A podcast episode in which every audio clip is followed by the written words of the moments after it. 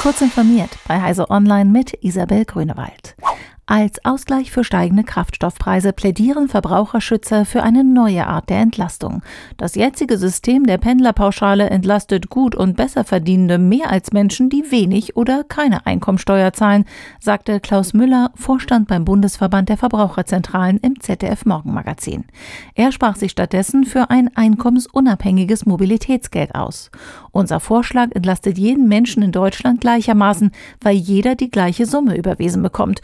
Damit hätten wir einen sozialen Ausgleich und die Menschen wären entlastet. Dass Autofahren mit einem Verbrennungsmotor teurer werde, stehe mit Blick auf die Klimakrise außer Frage. Komplizierte Förderverfahren und Personalmangel sind einer Umfrage zufolge wesentliche Hindernisse bei der Digitalisierung der Schulen in Deutschland. Das Deutsche Institut für Urbanistik hat dazu im Mai für die Kreditanstalt für Wiederaufbau 266 Kommunen und Landkreise befragt.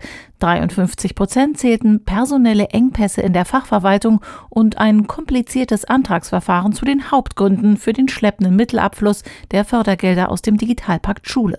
Für 50 Prozent der Kommunen zählen auch Lieferengpässe für digitale Ausrüstung dazu.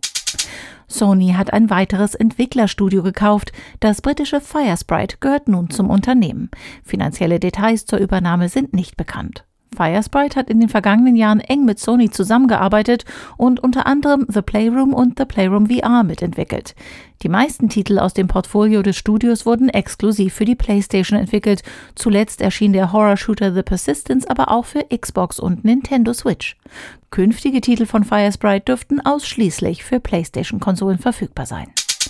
Im Kabelnetz von Vodafone Deutschland kam es in der Nacht von Mittwoch auf Donnerstag in einigen Regionen zu Ausfällen, sodass Internet, Telefonie und Kabel nicht verfügbar waren. Im Laufe des Donnerstags bis in die Nacht auf Freitag sollen die Arbeiten fortgeführt werden. In einigen Regionen sollen die Wartungsarbeiten auch am Freitag tagsüber andauern. Wie lange die nach Angaben von Vodafone kurzzeitigen Ausfälle im Einzelfall tatsächlich andauern können, ist unklar.